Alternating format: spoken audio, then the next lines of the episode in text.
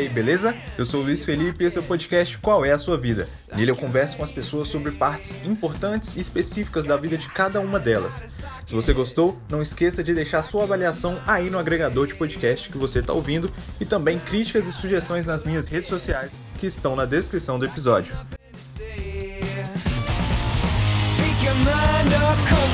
free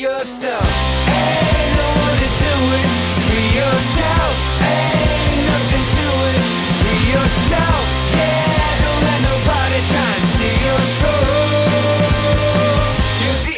original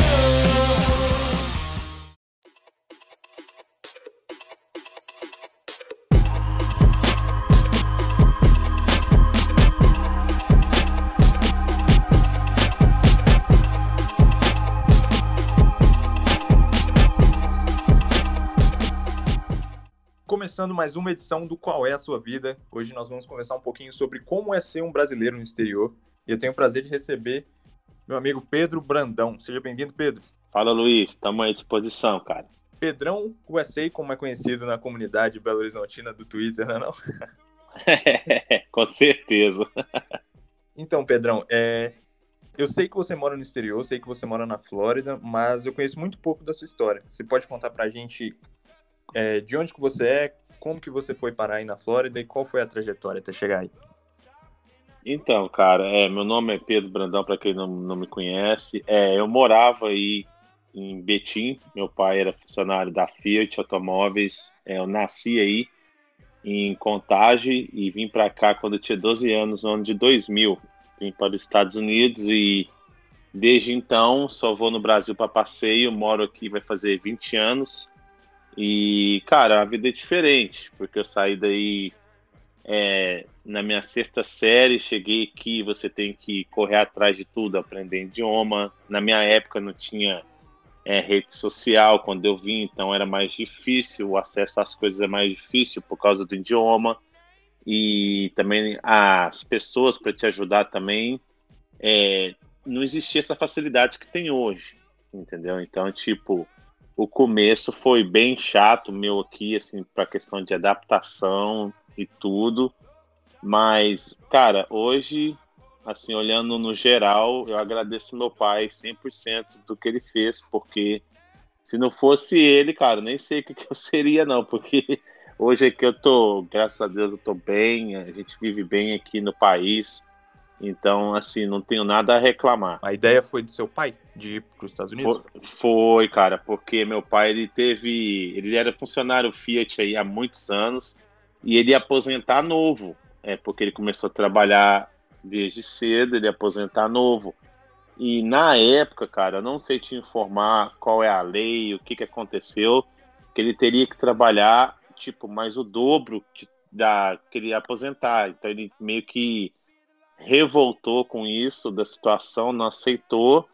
E, cara, com menos de seis meses eu já estava nos Estados Unidos. Foi assim, tudo muito rápido.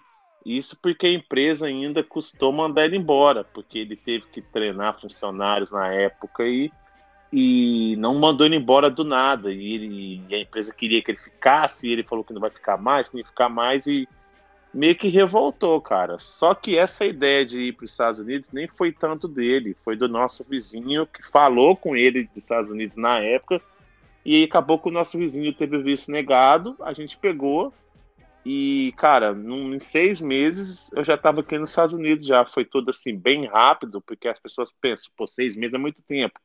Mas você estando envolvido ali, cara, é muito rápido, porque meu pai era empregado há muitos anos de casa, então Imagina um, melhor, um dos melhores empregados seu, na época, chegar e falar que não vai trabalhar mais porque está indo embora.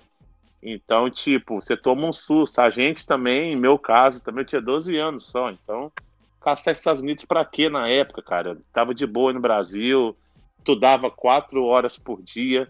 Aqui nos Estados Unidos você estuda o dobro praticamente. Então, você imagina como é que foi, assim, esse começo, assim, foi coisa de doido, cara. Meu pai é louco. A gente até hoje a gente zoa dele, porque sair daí, cara, com família, para um país que você nunca vê, a gente nunca tinha vindo aqui passear, nada.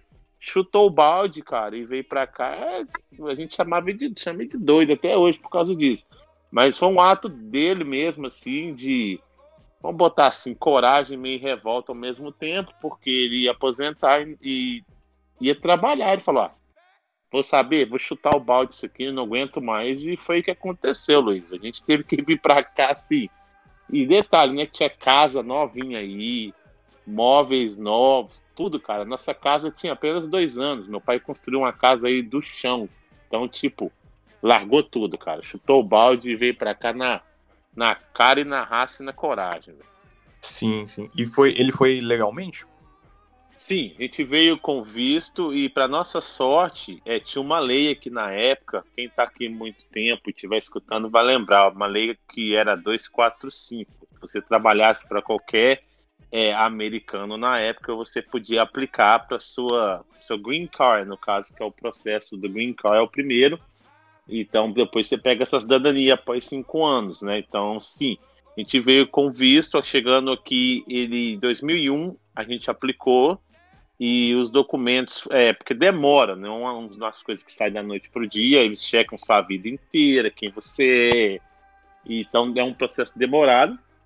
Legalizamos, hoje, graças a Deus, a gente já tem a cidadania, né? Então a gente é cidadão aqui nos Estados Unidos e cidadãos brasileiros. Então a gente pode, é, se quiser ir morar no Brasil, ficar o tempo que você quiser ir, você pode ficar, você não tem restrição nenhuma, entendeu? Porque o Green Card você tem que ficar seis meses fora só. É o máximo que você pode ficar. Agora com a cidadania, não. Então, meu pai, ele vai para o Brasil também, então eu também vou. Então, aí a gente fica nessa vida agora de ir aí, pelo menos, tentar o máximo de ir uma vez no ano, né, para visitar familiares e amigos. E por enquanto tá assim, cara. Mas tudo a gente. Eu, assim, nunca fiquei ilegal no país. Eu, não, graças a Deus, nunca fiquei ilegal aqui. Mas, por outro lado, a gente entende que cada caso é um caso, né? Tem gente que arrisca e fica. Então, aí já é um outro assunto que tem que já ser falado no caso, né? E no caso, a legislação da época facilitou para vocês ficarem nos Estados Unidos, né? Sim, na época sim, e na época não tinha é, acontecido o ataque terrorista de 2001, então as leis eram muito boas para imigrante. Qualquer pessoa vinha para cá, tirava carteira, qualquer pessoa vinha para cá e podia viver aqui. Assim, não é que era o certo, mas vamos colocar assim, não tinha uma pressão que tem hoje, não uhum. tinha uma, umas leis que tem hoje, porque as leis para assim, de imigrante elas sofreu uma alteração gigantesca após os ataques de 2001, que foi ali que começou a fechar as portas de carteira para quem pudesse ter sua carteira de motorista aqui. Hoje o imigrante ele não consegue tirar carteira a não ser que se ele for tiver o visto de trabalho, visto de estudante, ou ele vem para cá para passear e eles dão seis meses, normalmente é o tempo que eles dão para você é, ficar aqui no país legalmente, seis meses. Então esse é o tempo que você tem de carteira de motorista. Depois se vencer Aí você tem que ficar renovando sempre. Antigamente não, antigamente você tirava a carteira, era de 7, 8 anos, depende do estado, né? Que na Flórida, se eu não me engano, era 8 anos. Hoje, para tirar uma carteira de 8 anos, só com green card ou a cidadania americana. Infelizmente, é, esse tipo de carteira de muito tempo é só para quem já está legal no país.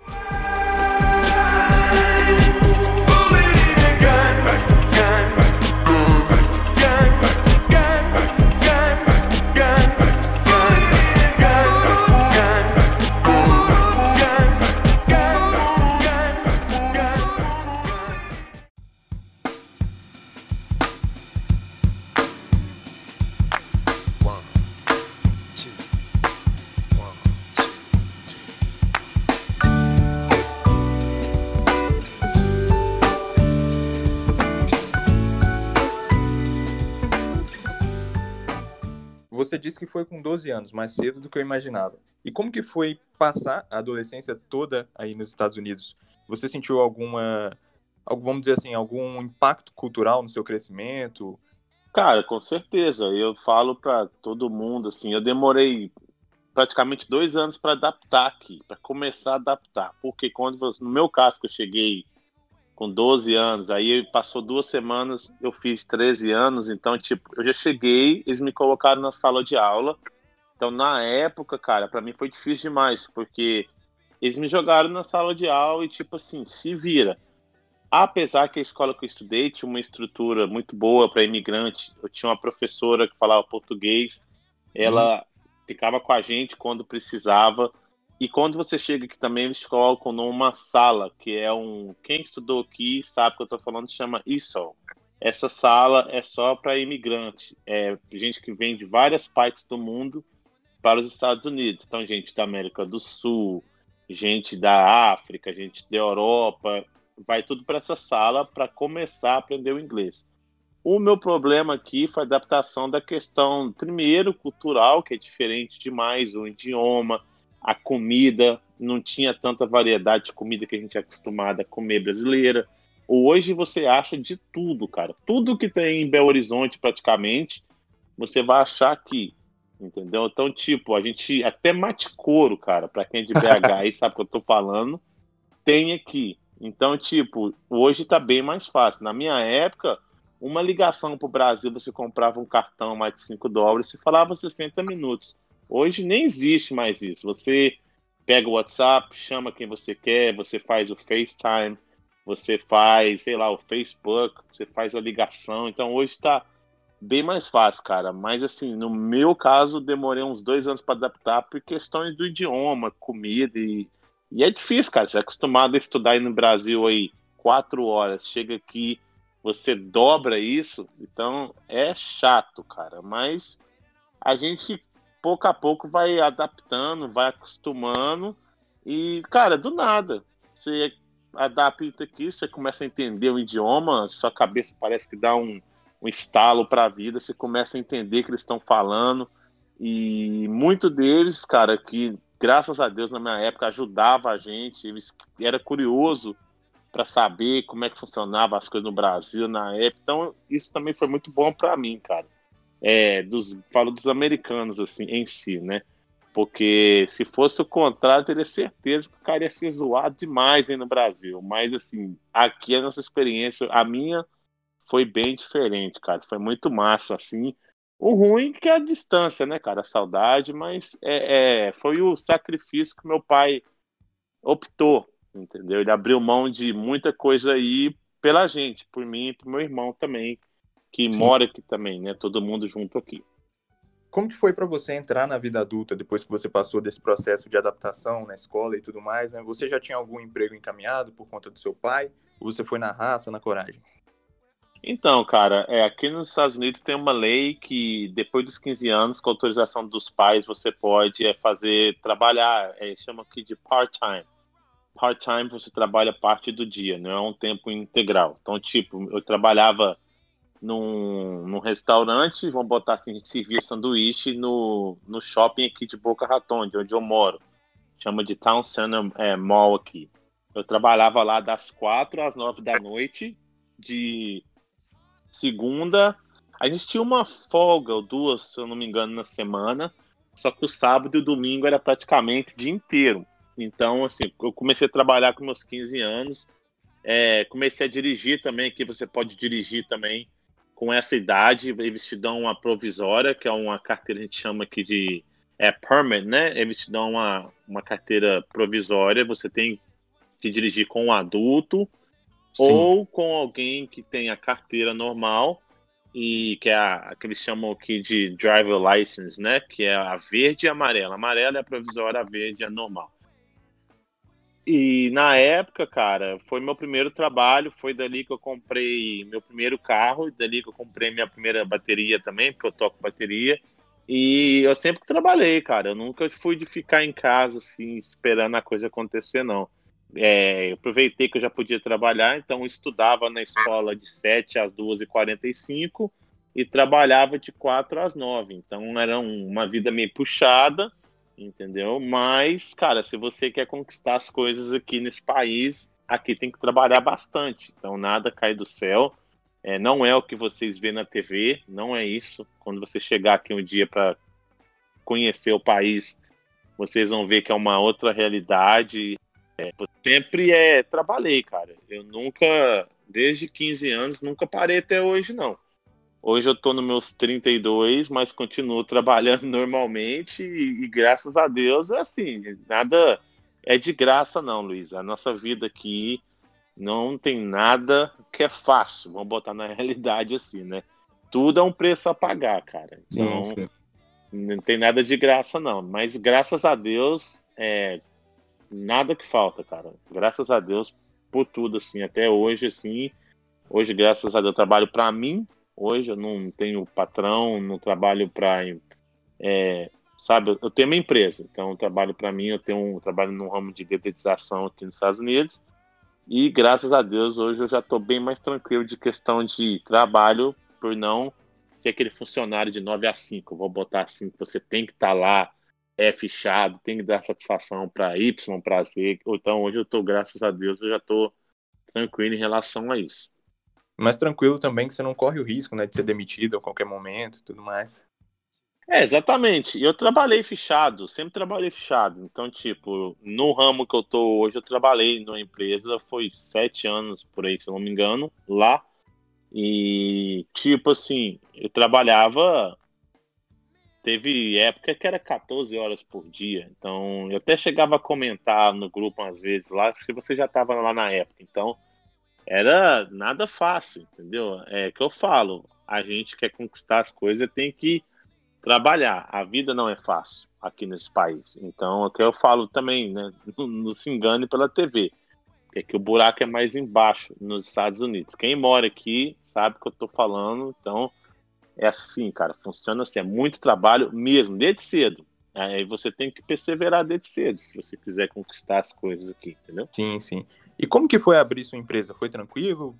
Sem muita burocracia? Então, para abrir empresa aqui é a coisa mais ridícula de fácil. Você vai num site, com dois minutos você abre. Ponto. Você Sim. não tem aquela dor de cabeça que eu sei que me falaram do Brasil aí, que aí é uma loucura, principalmente na minha área que mexe com químicos. É, diz que é uma loucura para tirar as coisas assim, é, entendeu? Na minha área aqui, o meu trabalho, que eu detetização, você não consegue tirar suas licenças da noite para o dia. É um processo de no mínimo três anos, mínimo, tá? E você precisa, você precisa passar na prova do estado. Aqui nos Estados Unidos, Luiz, cada estado tem suas leis. Não é assim, não é uma coisa que é tudo um só. Cada estado tem sua lei. O estado da Flórida eles exigem uma prova. De, por exemplo, no meu caso eu tenho quatro licenças. Essas quatro licenças eu tive que fazer praticamente quatro provas para passar. Cada prova é 300 dólares, além do estudo, livros, então não é tudo dinheiro, custa muito. Na minha área que eu estou falando, tá? Então cada trabalho é assim. Mas para abrir empresa em si é muito fácil, você pode abrir para fazer os seus impostos e tudo. Aí depende do tipo de empresa que você é, se é corporação, se é individual. Cada um se enquadra em um, tem que ver o melhor para cada um mas não tem burocracia nenhuma, cara. Qualquer pessoa aqui, se ela não for mexer no caso de química, ou for fazer numa especialidade, se não exige muita coisa, ela abre empresa, cara, com 5, 10 minutos aqui, facinho, facinho, no estado da Flórida que eu tô falando. Creio que todos são iguais nessa questão de burocracia, porque não existe muita burocracia aqui nos Estados Unidos em questão disso não, é muito fácil.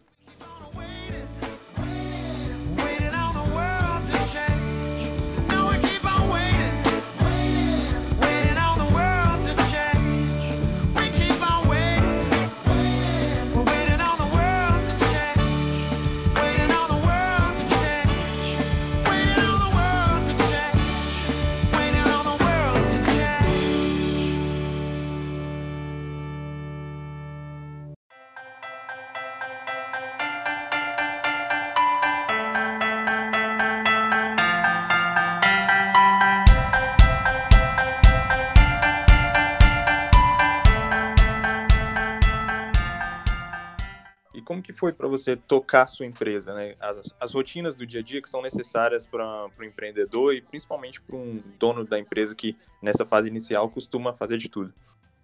Então, o meu começo de empresa aqui, cara, eu comecei do zero é, na outra empresa lá. Vários clientes que me ligam até hoje, mas eu coloquei na minha cabeça que eu não quero pegar cliente de ninguém, não queria pegar cliente de nenhuma empresa a não ser os clientes que eu começo a pegar.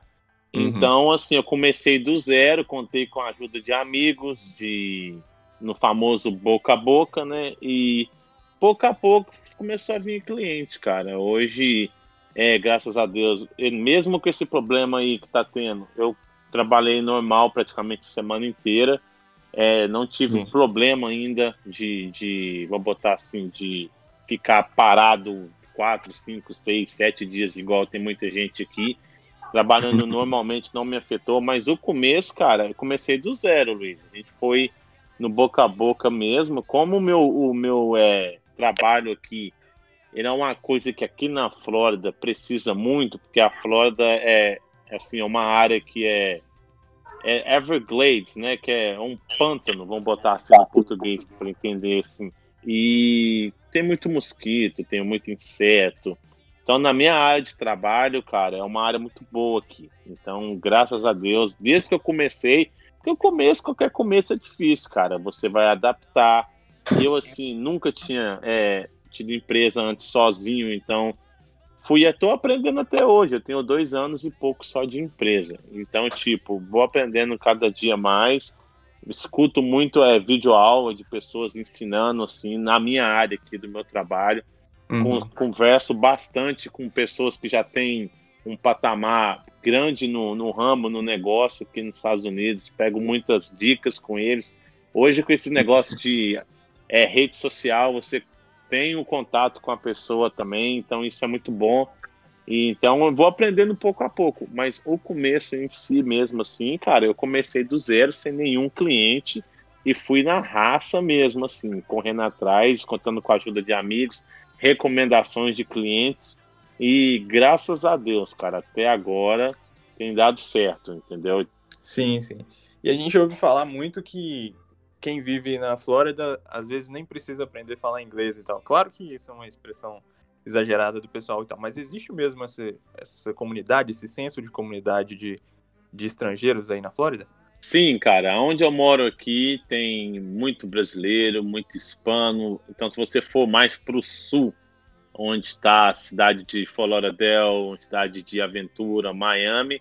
Miami, se você falar inglês, é, eu fico zoando assim, né? Eu falo com meus amigos. Se em Miami você fala inglês, você que é turista, vamos botar assim, né? Porque o espanhol lá comanda, os hispanos comanda, mas assim, o inglês nos Estados Unidos ele é essencial, entendeu? Então, tipo, o inglês ele vai abrir portas que o espanhol não vai e o português não vai. Infelizmente, o nosso português ele não vale nada. Então, eu tive a, a, a vamos botar assim, uma sorte que na mesma época que eu estava aprendendo inglês, eu continuo aprendendo inglês. Então, mesmo morando aqui há muito tempo, cara, a gente sempre está aprendendo. É uma coisa infinita.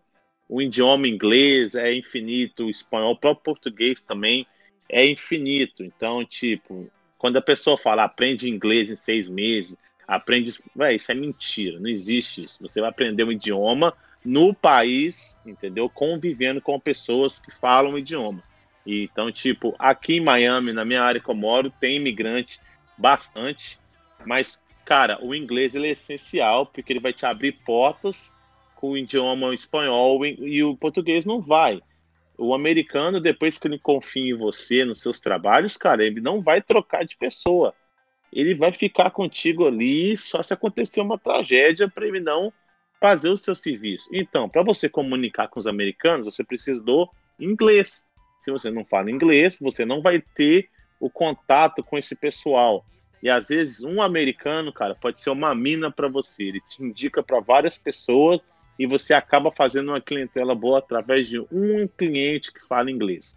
O espanhol, é, Luiz, eu aprendi, vamos botar assim, fluentemente, 100%, não vou falar que eu falo, mas assim, uns 90% eu entendo, comunico, porque eu preciso também dessa parte da clientela que fala espanhol, porque tem muitos que não falam inglês entendeu? Então eu vou na casa deles, eu converso no idioma deles, entendeu? Tento o máximo de conversação para entender sim.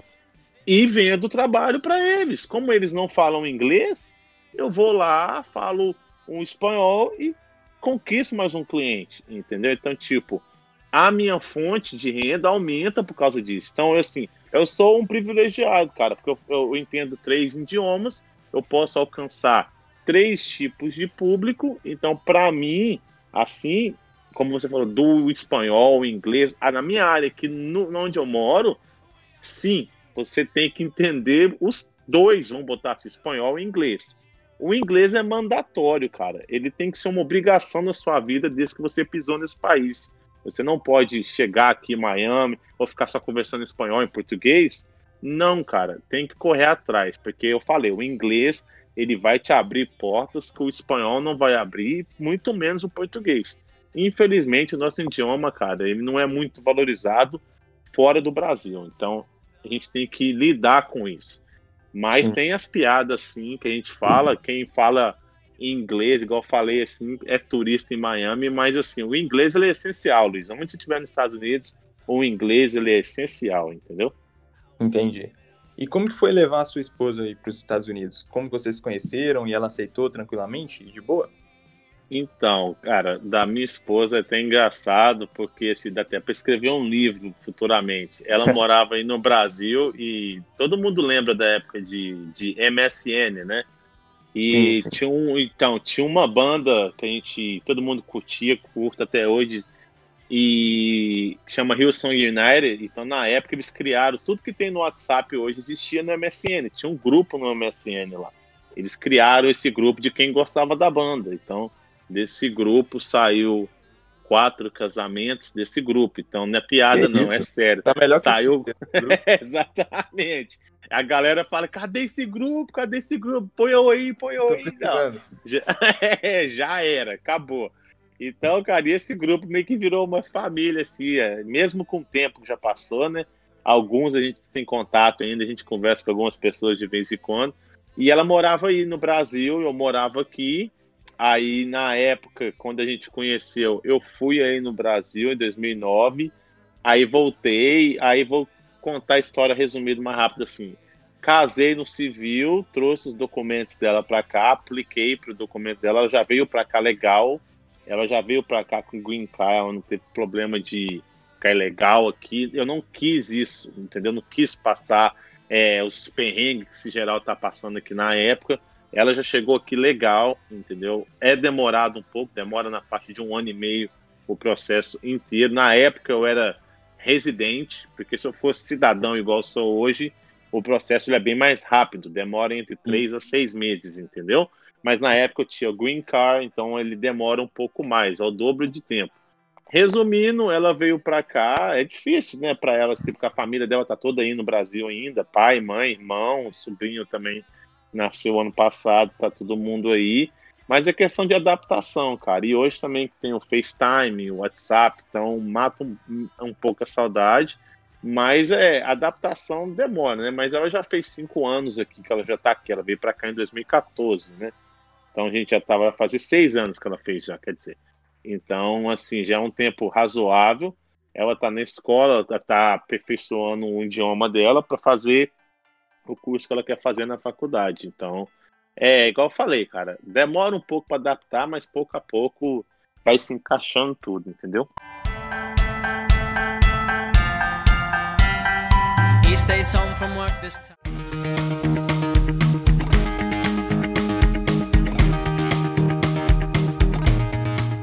Tem alguma história engraçada específica que você tem para contar assim, pela questão da dificuldade às vezes com a língua, com a cultura, alguma gafe que você cometeu?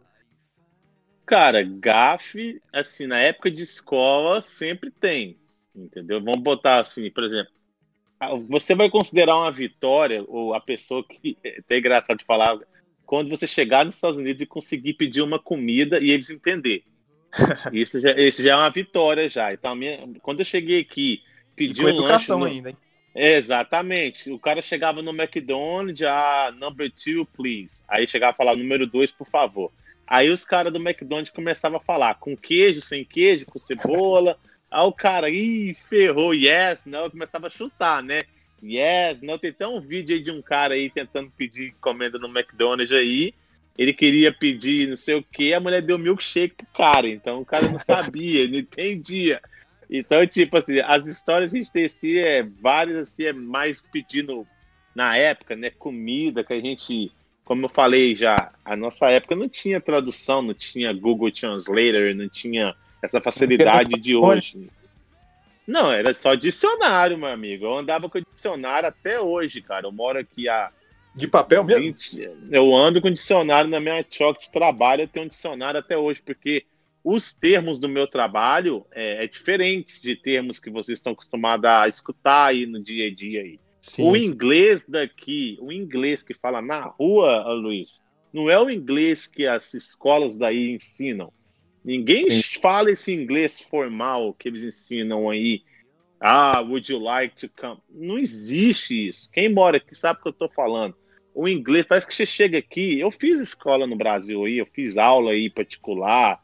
Na época, meu pai pagou aula também normal aí na escola. Cara, eu chegava aqui e falava no English. Cara, é muito estranho, sabe? os caras falam com você, parece que eles estão falando sei lá, velho, em, chinês para você. Essa é a realidade, você não entende.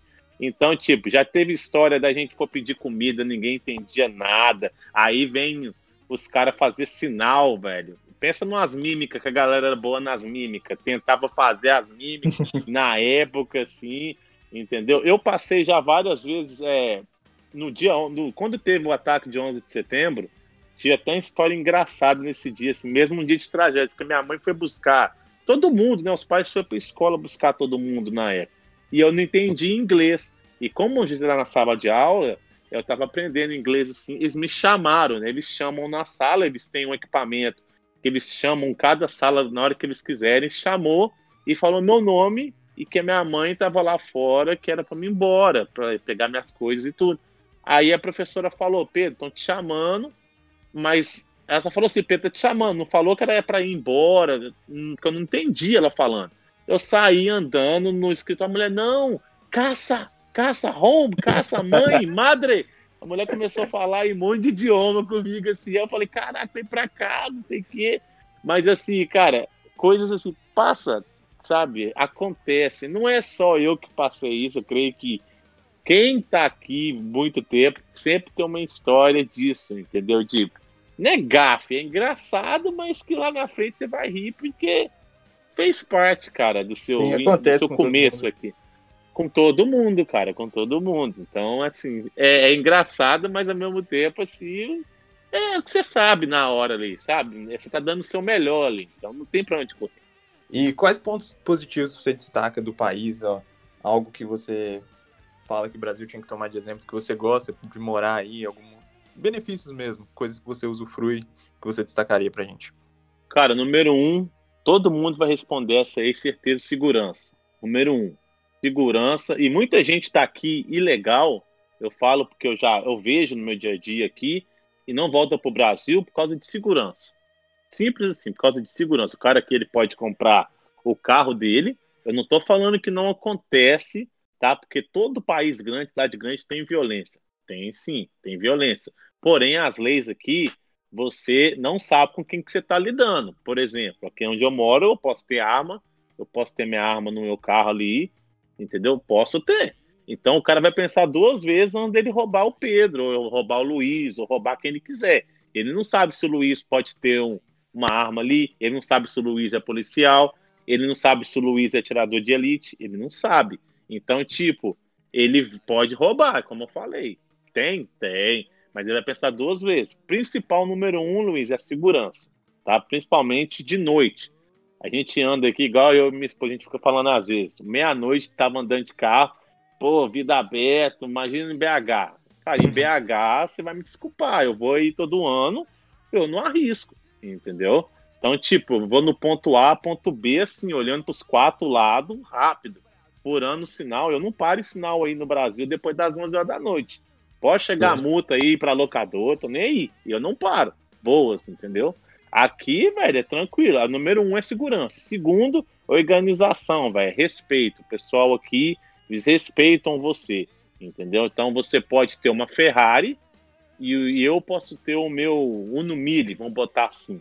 O tratamento é igual. Você vai num banco aqui sujo. Você vai no banco aqui de Havaiana O mesmo banco que o rico vai, o pobre vai e boas. Não tem esse negócio, entendeu? De divisão, tem isso. Então, tipo, respeito, entendeu?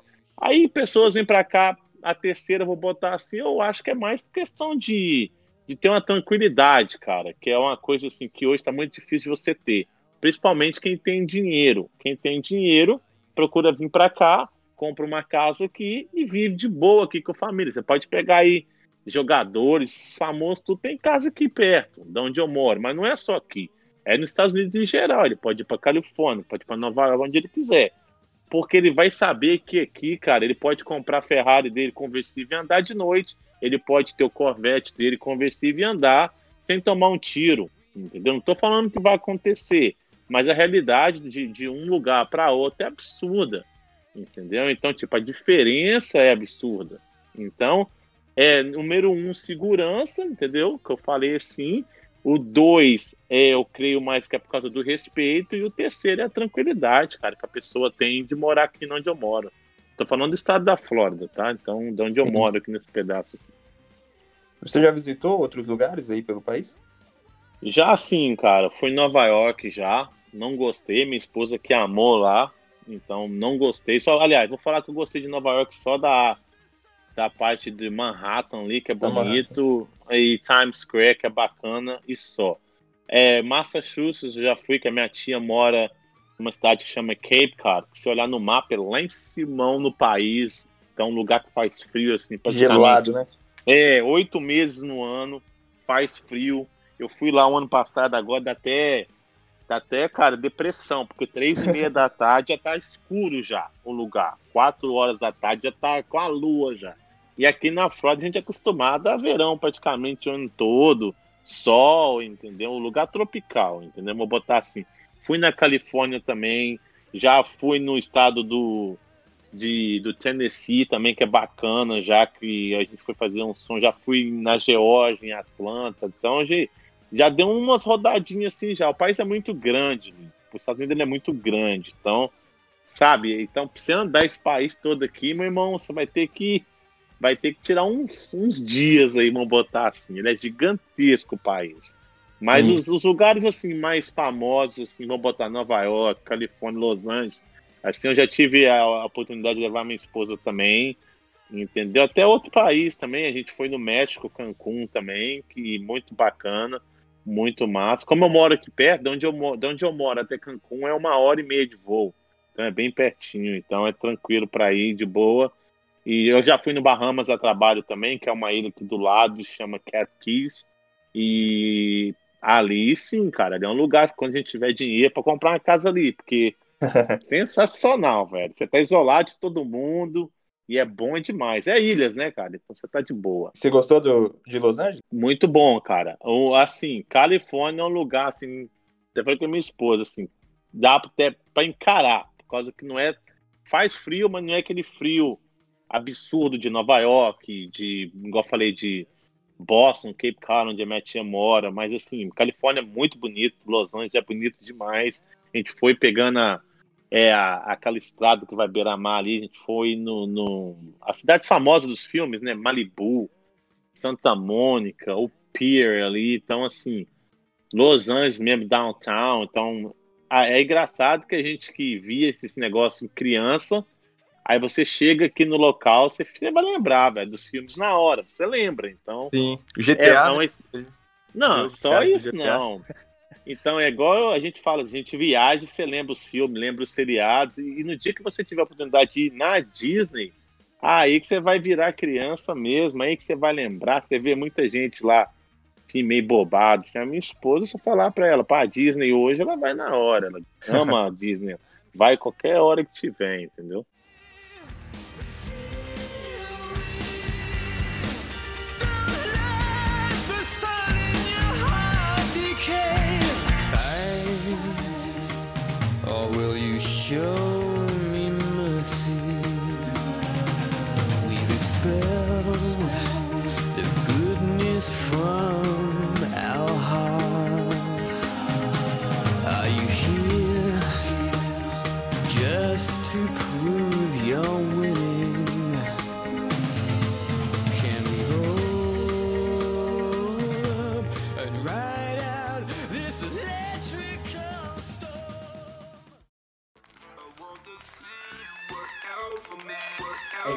Good thing. Don't know if I'ma see you again.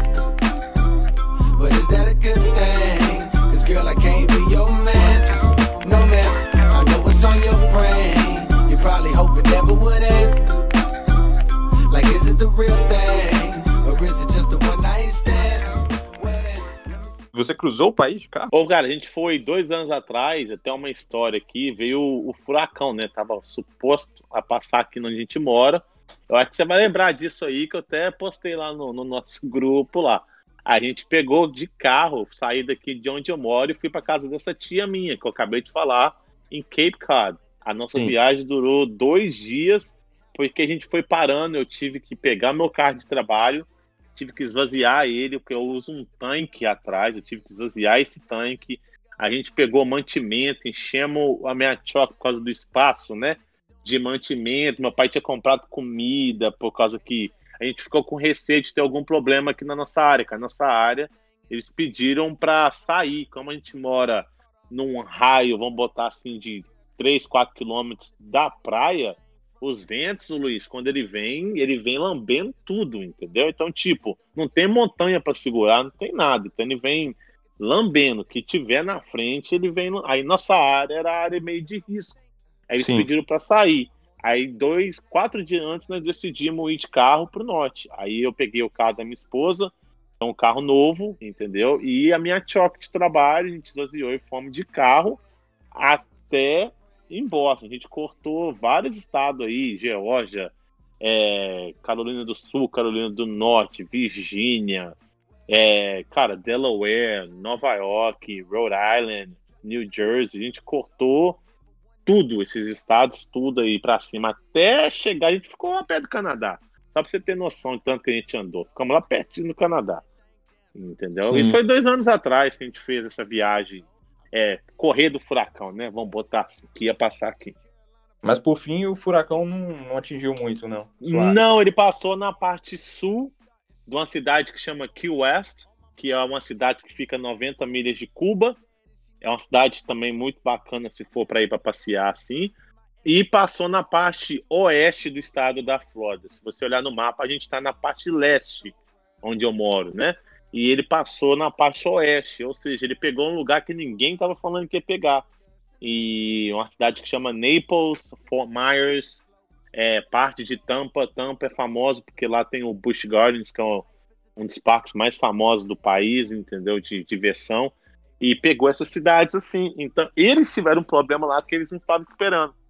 Na nossa área aqui, ele passou categoria 2, o furacão, são um número até 5, então ele passou a categoria 2. Teve problemas pequenos e o máximo que aconteceu na nossa área foi que o pessoal ficou sem luz. Porque as, as companhias de energia elas desligam as luzes de propósito para não causar um dano maior, entendeu? Nas suas linhas de transmissão. Aí ficou, acho que ficou uma semana sem luz. Como eu estava fora, é, não me afetou. Quando deu chegar, a gente chegou, nossa família chegou, a gente chegou de madrugada, eu lembro como se fosse hoje. Tava sem luz ainda, mas na manhã já do dia, amanheceu, a luz voltou.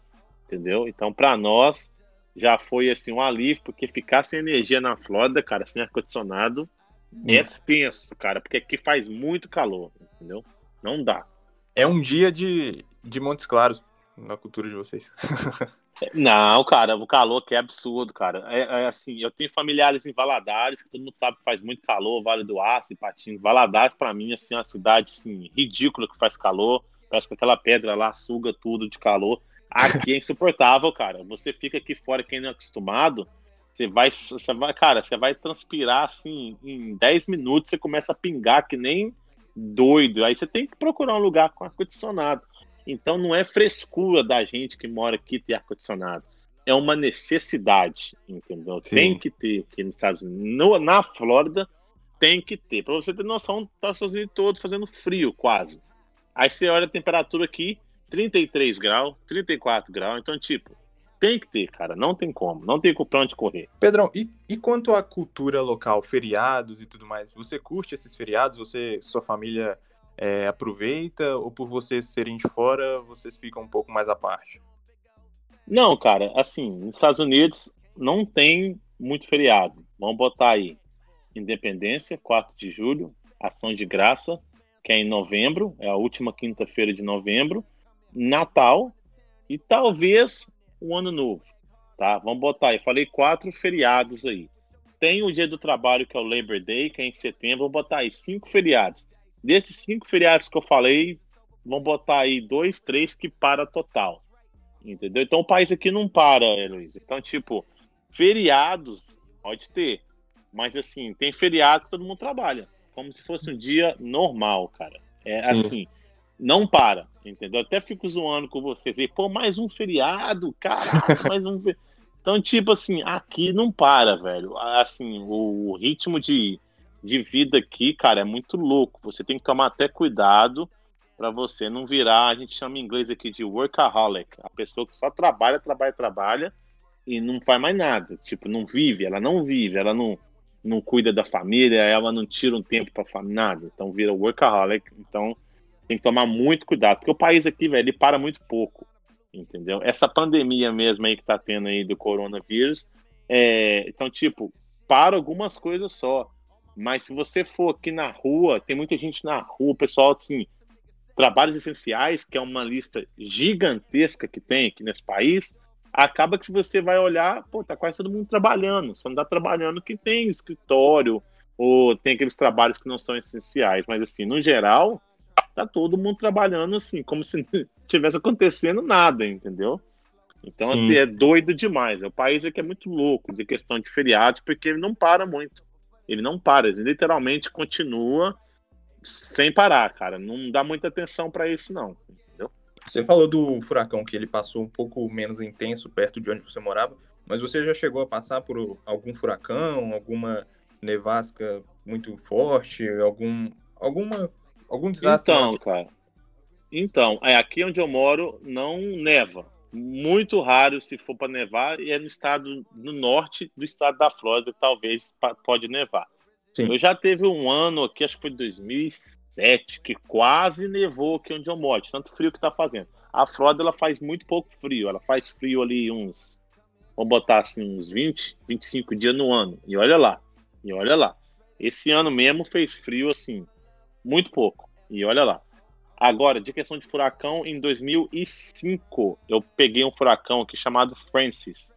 Ele entrou categoria 4 na cidade que chama West Palm Beach, que é mais ou menos 30 minutos de onde eu moro. O olho dele entrou ali, tudo. Então, tipo, sim, a gente ficou duas semanas sem energia. Foi, na época, foi muito louco, porque não existia é, WhatsApp, existia só na época, eu não sei se no Brasil o pessoal usava muito, que era o AIM, que era o da American Online, que é um, era um messenger da American Online que chamava AIM. AIM, eu acho, acho que, que existia. Muito, então, e o ICQ, o ICQ todo mundo conhecia na época, sim, não tem sim. como não conhecer. Então, só existia isso, mas para isso tinha que ter internet. Então, não tinha internet, Aí a galera foi pra rua. O problema é que na rua você. As leis aqui do estado, eles te dão é, ordem de recolher.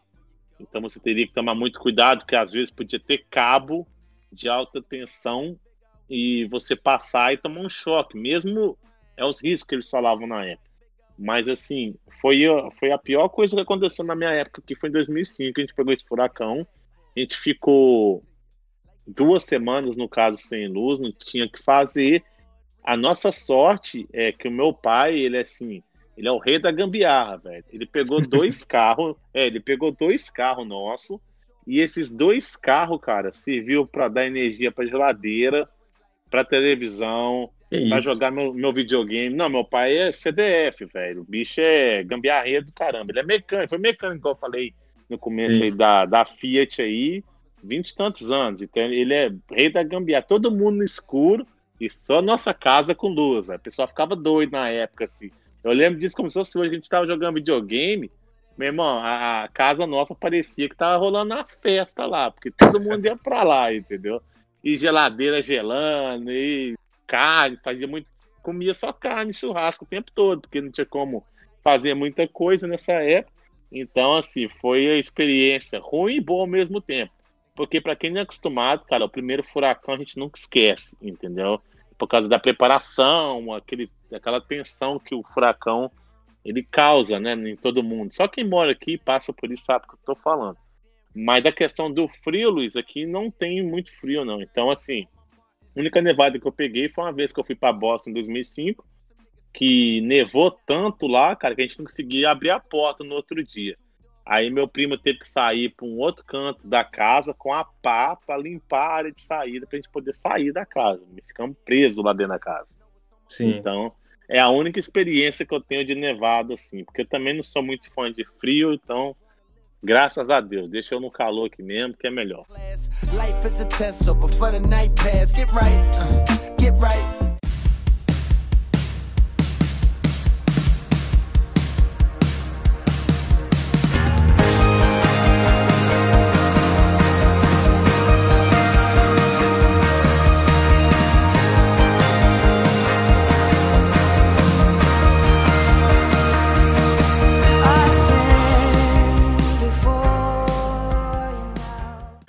pelos seus stories que algumas, algumas músicas cantadas na igreja que você frequenta são em português, outras em inglês. Como que funciona isso? É meio que para incluir todo mundo, todos os, os membros? Sim, cara. Eu frequento uma igreja brasileira aqui nos Estados Unidos, tá? A igreja que ela tem um papel fundamental, principalmente para quem é recém-chegado, que é aquela pessoa que chega, precisa de ajuda, ela precisa de uma cesta básica, ela precisa de orientação, precisa de trabalho. Então, cara, a igreja de, é, brasileira aqui, vamos botar assim uma igreja evangélica, a igreja católica em si, ela tem um papel fundamental aqui nessa questão de ajuda. A pessoa que ela chega aqui hoje, ela não conhece o país, ela não sabe como é que funciona, ela não sabe aonde que eu vou comprar um carro, ou aonde que eu vou morar, ou como que funciona. Então, as igrejas, cara, têm um papel fundamental de receber pessoas aqui.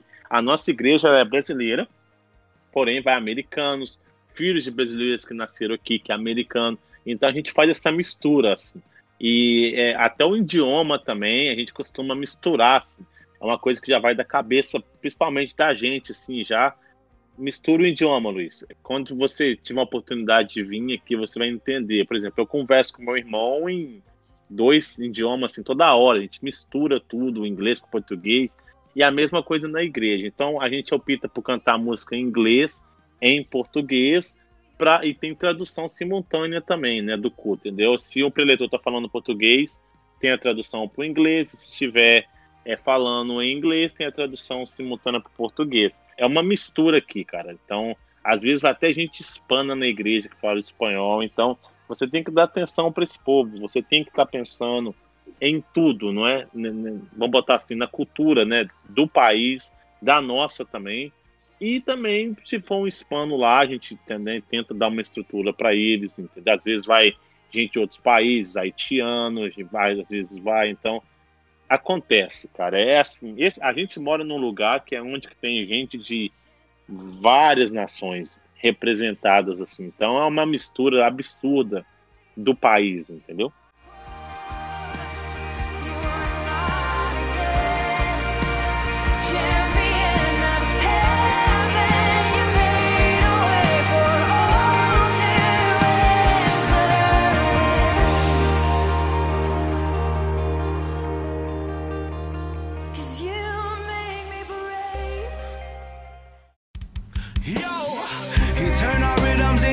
System so clear. No negative, take your ism, stay clear.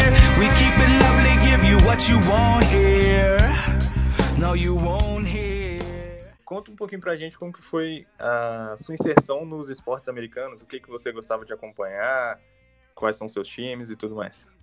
Então, cara, como eu moro aqui na área de Miami, eu, eu prefiro apoiar os times locais, entendeu? Apesar que, tirando o Miami Heat, que eu vi NBA, né? Eu vi três títulos do Miami, assim. Dois eu vi em quadra, tive esse privilégio. 2003, o time de beisebol, o Marlins, né? Que Miami Marlins hoje ganhou o World Series também. É, futebol americano que a gente sempre comenta também, o maior eu prefiro apoiar os times locais. Eu gosto que aprendi a gostar desses esportes aqui. Porque no Brasil a gente só, na minha época, a gente só era educado com futebol. Tinha um pouquinho uhum. do vôlei ali, o vôlei do Brasil sempre foi muito bom, do masculino, feminino. Tinha aquela época ali do vôlei antes de eu vir embora. Quando eu cheguei nos Estados Unidos, cara, aqui eu aprendi a gostar até de golfe. Às vezes Eu tô me pegando assistindo golfe, cara. Brincadeira. Sabe? Você acostuma, cara. Você acostuma com a cultura. Aqui é tanto esporte que eu não conhecia que tem aqui. Então, tipo, o hockey, o hockey mesmo, que é um esporte aqui do, que a galera joga aqui, é como se fosse um futebol de gelo, entendeu? É muito engraçado, porque eu gosto de chamar assim, pro cara entender como é que funciona o rock, velho. Rock é um futebol de gelo que o cara usa a mão e usa uma bolinha tipo de queimada lá e taca o terror, velho. E é muito massa, velho. Você tá em quadra vendo isso, você tendo aquela experiência. Que o americano para fazer evento, cara, é sensacional.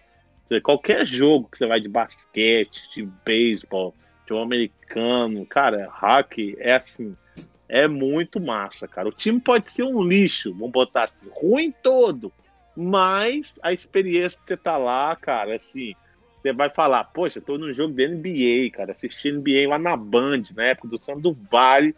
Olha onde é que eu tô hoje, cara. tô pois aqui é. na arena, em Miami. É, é, assim, é muito louco, cara. A vida da gente é muito louca. Eu, eu, cara, eu, vi, eu via muito pouco isso no Brasil, porque a gente é alfabetizado aí, é educado só com futebol, velho. É futebol, é futebol, futebol, futebol, futebol, futebol. Aí quando eu vim pra cá, entendeu? A Globo aqui, ela pegava, mas assim, era um canal que era caro na época, hoje não, hoje tá, tá de boa.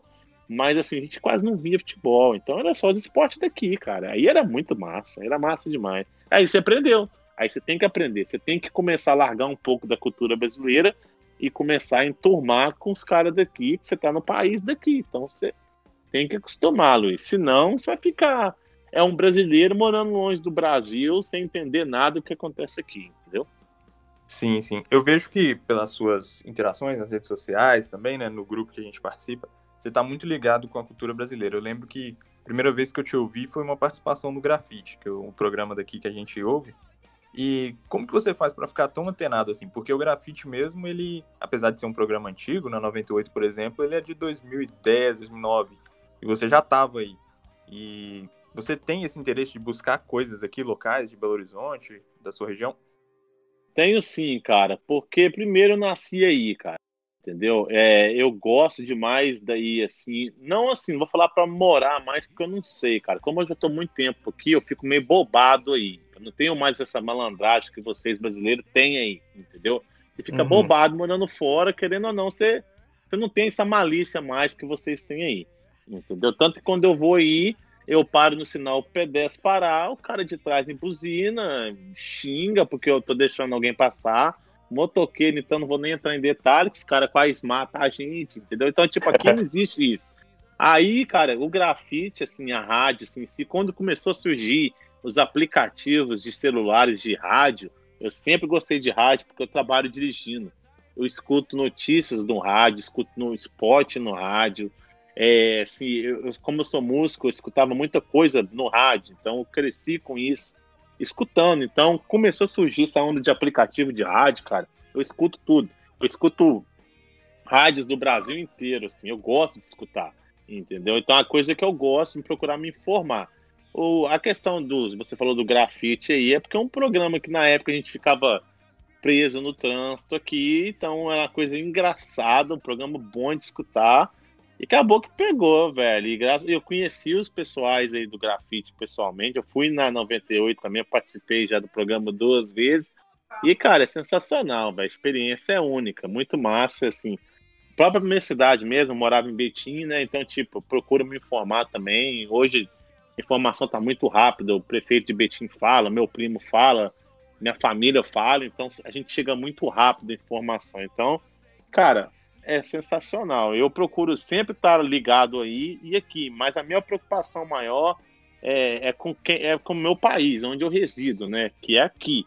Então, sim, sim. tipo, é, aqui a minha vida está aqui hoje, né? Então, eu preocupo mais com aqui, mas não é que quer dizer que eu larguei o Brasil de lado. Eu tenho familiares e amigos aí.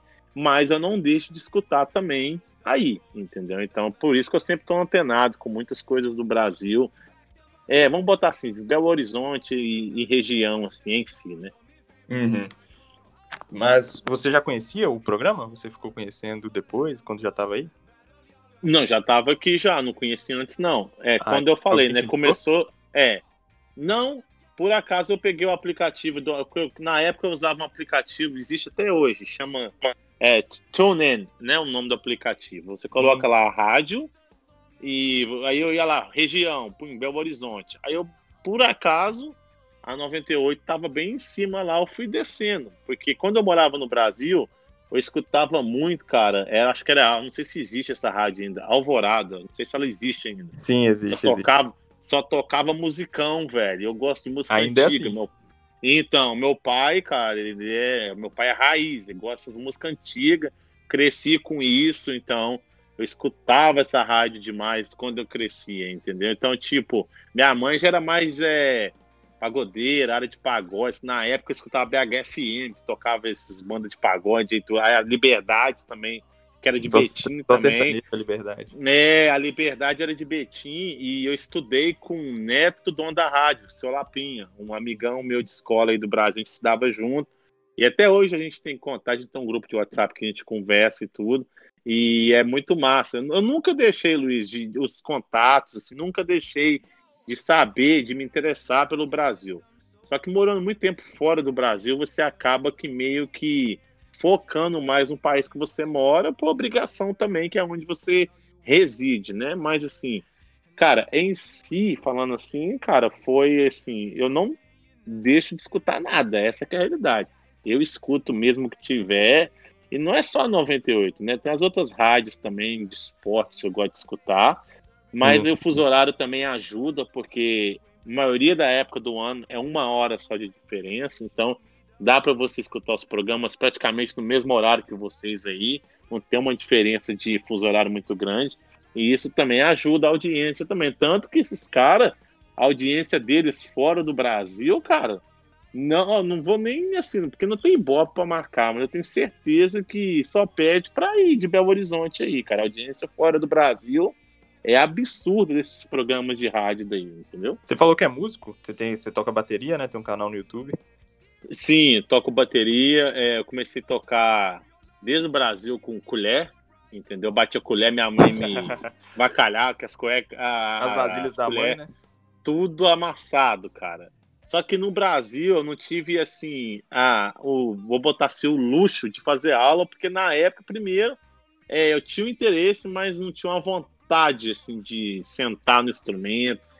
Eu via a pessoa tocar, mas tipo assim, tinha vontade, mas ah, cara, depois toca, tô muito novo, depois toca. Aí cheguei nos Estados Unidos, cara, foi uma das primeiras coisas que eu fiz para tentar é, esquecer um pouco do Brasil da época de minha de adaptação para focar. E comecei a tocar e não parei, não, cara. Graças a Deus continuo tocando hoje. Hoje eu toco aqui na igreja aqui, a gente tem uma banda muito boa aqui, entendeu? E, e é assim, cara, que tá, graças a Deus tá funcionando aqui. Uma curiosidade pessoal que eu tenho é quanto ao high school, é igual nos filmes mesmo? Cara, é muito louca a escola aqui, velho. É porque, assim, não é, não é igual nos filmes, não. É muito mais zoeira do que nos filmes, cara. Porque é gente do mundo inteiro, véio. Imagina um, você tá numa escola que tem gente da Europa, da África, brasileiro, argentino, colombiano. Cara, imagina, você imagina isso dentro de uma sala de aula, como é que é. Entendeu? É, cara, é, é a experiência única. Eu, graças a Deus, eu tive como viver isso. É, assim, conviver com isso, né? Como eu te falei, cara, a gente via as coisas nos filmes aí, seriados aí. Não é seriado, né? Seriado sempre existiu. Mas assim, a gente via aí, cara, nunca imaginaria que ia viver isso aqui. O meu caso, então, foi assim: seis meses, cara. Eu tava em, aí em Betim, seis meses eu vim parar aqui, na Flórida. Então, tipo, é que loucura que a vida da gente. Falei com meu pai que queria ir pro Beto Carreiro de aniversário e cair na Disney de paraquedas. Então, tipo, sabe? Sem nunca assim, imaginar. Né? Não, com certeza, entendeu? Mas o Beto Carreiro me falou que é muito bom. Eu nunca, sim, cara, sim. eu nunca fui. Eu quero ir, que eu nunca fui, mas me fala que é muito bom também. Mas é umas coisas que acontecem na vida da gente que a gente não, não tem como responder, velho. É, é muito rápido, assim. E a experiência de high school minha é muito boa, cara. Mesmo a gente zoando tudo, eu tive sempre nota boa na escola. Não é só eu, não. Os brasileiros em si zoavam, assim. Mas vamos botar assim, a gente conquistava todo mundo, cara. As nossas atitudes assim de zoar no mesmo tempo, na hora do vamos ver mesmo, a gente garantia, entendeu? Aí os professor ficava doido. É que esses meninos conversam a aula toda e tem nota boa. Esse cara fala dois, tem de homem, tem nota boa e fica louco. Ficava doido com a gente na época aqui, cara. Além da zoeira, né? Que a zoeira não pode faltar, né, cara? Então, era, foi, foi um momento muito bom, cara. Muito bom mesmo, entendeu? Eu peguei parte ainda. Eu saí do Brasil na sexta série. Eu pulei uma série, né? Eu saí daí na sexta, cheguei aqui, já fui pra sétima, fiz uns cinco meses de sétima série já fui para oitava, então pulei uma série, né? Só que aqui, não sei como é que tu escolhe hoje, mas de, no segundo grau, é, que é o colegial, acho que falam aí, é, são quatro séries que aqui no Brasil só tinha três, né? É, Primeiro, são... segundo e... Então, aqui são quatro, aqui eles contam nove, dez, onze, doze, né? Doze, até a décima segunda série, eles não separam assim, né? Eles vão contando de número mesmo. Não é igual ao Brasil que você faz oitava e depois você vai primeiro ano, segundo ano. Não, aqui é oito, aí você sai da middle school e vai para high school, que é uma outra escola para que vai do nono, do nove até o, o, o décimo segundo, que é o, o 12th grade que eles falam aqui, né? Então, e tem um nome também que eles falam, né? Que, que é freshman, sophomore, junior e senior, que são é, os nomes de cada série que eles é, chamam aqui, né, na high school. Cada série tem um nome diferente até você chegar no senior, que é o último ano que é onde você faz a formatura e vai para a faculdade. Bacana. Pedrão, quero te agradecer então por ter tirado esse tempo aí para conversar comigo. Foi muito bom papo. É muito bom conhecer a sua história, sempre bom saber da história das pessoas, da vida delas. Cara, que isso, um prazer, conte com nós aí qualquer hora aí. Tem que falar com nós mesmo, porque é mineiro, entendeu? Não posso falar um, um português bem falado, não. Primeiro que eu não sei, né? Já esqueci tudo também. Mas Ó, conte conosco aí, é cara. De... Isso é papo de quem se acha, hein? Já esqueci o português. português é o português meu, cara. Eu fico vendo vocês falam português tudo limpinho, correto aí. Eu falo um monte de coisa errada já, cara. Comparado com vocês aí falo tudo errado, puxando os R aí às vezes aí. Vai automático, não tem como não, cara. Infelizmente é a convivência de muito tempo fora que causa esses negócios aí. Mais uma vez, brigadão, viu? Prazer. Tamo junto aí, velho. Qualquer coisa à disposição. Um abraço.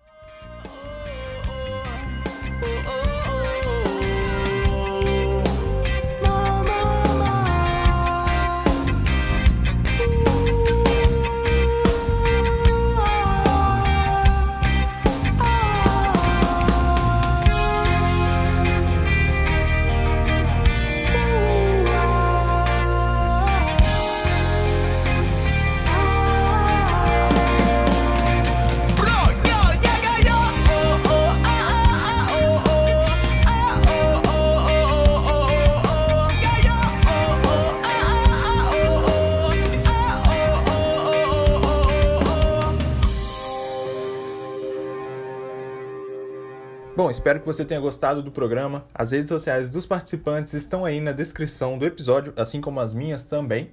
Se você gostou de verdade, não deixe de indicar para um amigo, seja por WhatsApp, seja compartilhando nas suas redes sociais. Qualquer ajuda é bem-vinda. Valeu!